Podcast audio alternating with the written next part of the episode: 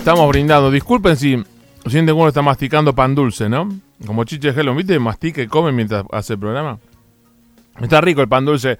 Gracias a la gerencia artística que nos mandó este brunch catering de fin de año con pan dulce y todo.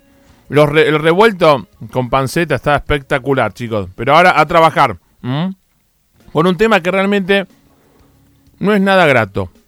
Y vieron que siempre se habla de educación cuando está por empezar el año lectivo. Fin de febrero, principio de marzo, mitad de año cuando empiezan, retoman las vacaciones de invierno. Y en este programa, aunque no somos un programa que se especializa en hablar de educación, creemos que en la educación está la solución de todos los problemas. Y el otro día escuchaba indignado, eh, no por, por, la entrevistada, a, la directora de una escuela nocturna secundaria, eh, una entrevista que le hacía Nelson Castro, y la directora está al borde de las lágrimas. Yo indignado por lo que estaban comentando, ¿no? La ministra de Educación de la ciudad firmó una disposición el 14 de diciembre, si no me equivoco, hace dos semanas, eh, promoviendo el cierre de un montón de escuelas secundarias nocturnas. Mi hijo va al, Lenguas Vivas, de, al Lengüitas de la calle Juncal, y a la noche hay un comercial nocturno, que también se cierra, parece, porque están los carteles no al cierre de los colegios, o se solidarizan con esta medida, en un gobierno que dice que quiere que todos tengan la posibilidad de progresar, formarse para ser mejores, para pi, pi, pi, pi, pi y le quita la posibilidad a los pibes de hacer el secundario a la noche. Hay 17 gremios docentes en la ciudad y solo dos se manifestaron contra esto. No sé por qué los otros 15 miran para otro lado. Lucas Bragán es profesor de escuela media y es miembro del consejo directivo de ADEMIS. Lucas, Mario Caira te saluda. Gracias por estar en Caira aquí en Caira. ¿Cómo va? ¿Qué tal? Buen día, Mario. Gracias por comunicarte. A vos por atendernos. Eh, ¿Metí la pata en alguno de los datos? Es así. ¿Se cierran cuántas escuelas, Lucas? Mira, exactamente son 24 escuelas, todas eh, funcionando en el turno noche, en la modalidad, este, una modalidad que es para pibes que mm, ya no pueden cursar durante el turno mañana o, tarde. La mayoría de ellos eh, a partir de los 15 años. Eh, pibes que tienen que laburar para poder sostenerse y que a, la vez hacen enorme esfuerzo de continuar sus estudios secundarios. Eh, al gobierno le cierran los números con esas escuelas y más porque son escuelas para pobres. Entonces, habiendo mm, poca matrícula, lo cual es responsabilidad del gobierno también, eh, dicen, bueno, cerramos, nos ahorramos este pagarle a los docentes, nos ahorramos infraestructura, cuestiones edilicias, etcétera. ¿Y esos pibes, dónde los mandan? No, porque tienen lugar en otra... Yo sí, pues el pibe vive en Lugano y tenés un, lugar en Puerto Madero, en, la Comuna 1, y luego le haces cruzar toda la ciudad, flaco. Sí, tal cual. No, yo, realmente no sé a qué se refieren con la oferta que hay en la ciudad, por la cual supuestamente estos pibes no perderían la vacante. Tenemos las escuelas, las otras escuelas nocturnas son los CENS, pero esos son para estudiantes a partir de los 18 años. Claro. Es una modalidad que se cursa en tres años y esas escuelas son de cuatro años. Así que no, digamos, es coherente con la, la política que vienen llevando a cabo, sobre todo en el plano educativo, de ajuste, de achique, de mm, cierre, mm. en todos los niveles, no solamente a nivel medio. Este año lo vimos en el cierre del jardín del Ramo Mejía, en el intento de trasladar la escuela de cerámica a 7 kilómetros de distancia, en la aprobación de la, del proyecto Unicaba para cerrar los profesorados.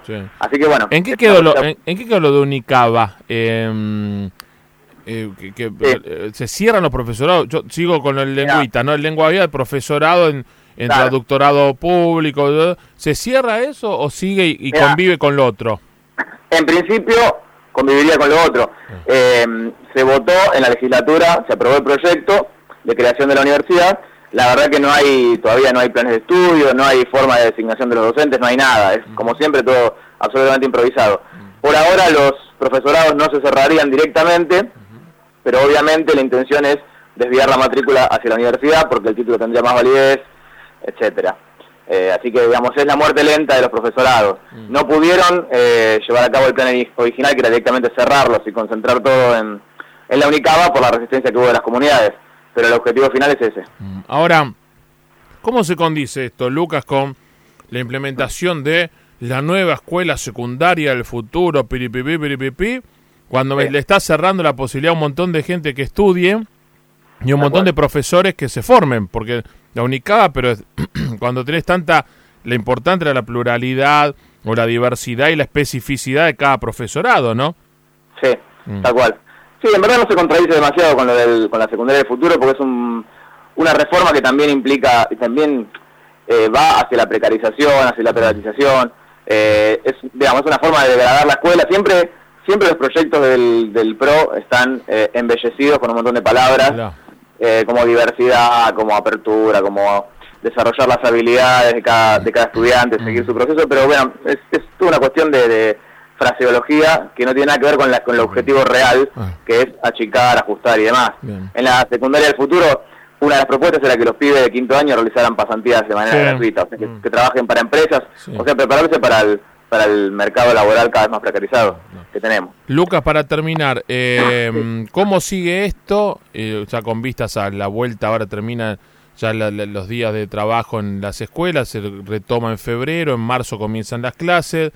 Eh, ¿Cómo sé esto y por qué de los 17 gremios siempre son dos o tres nada más lo que mm, marcan la protesta y los, los otros que están cooptados, están coimiados, están de acuerdo porque lo creen fehacientemente y eso es respetable, ¿no? Si no puede... ¿Qué pasa entre 17 que solo siempre dos o tres están ahí reclamando? Sí, mira, aunque quizás no, no, no nos correspondería a nosotros hablar de los otros sindicatos, la verdad que en la docencia se sabe que de esos 17 sindicatos hay muy pocos que tienen una existencia real en cuanto a ah. tener una política sindical, un asesoramiento de los compañeros, una política también de generar planes de lucha, asambleas para los docentes. Bueno, Ademis es uno de ellos. Eh, la gran mayoría eh, vive de la venta de cursos, esa es la realidad. Y tienen muchos afiliados por ofrecer, este, tener una oferta ah. de cursos pagos, mm. eh, para el cual tenés que afiliarte, y así sostienen sus sindicatos. Este, realmente, bueno, nosotros lo llamamos sindiquioscos y algunos son verdaderas oficinas del Ministerio de Educación, esa es la realidad, o sea, es como vos decís, están absolutamente cooptados. Esa es la triste realidad de la escena sindical en la Ciudad de Buenos Aires en plano educativo. Una pena.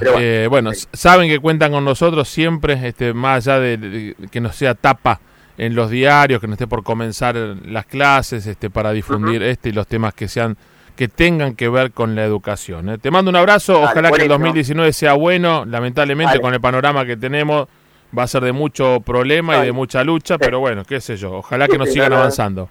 Seguiremos en la calle. Un abrazo. ¿eh? Te agradezco, Mario. Un abrazo. Lucas Bragán, profesor de escuela media, miembro del Consejo Directivo de ADEMID, quieren cerrar un montón de escuelas secundarias nocturnas y un montón de pibes se quedan sin estudiar. Dale.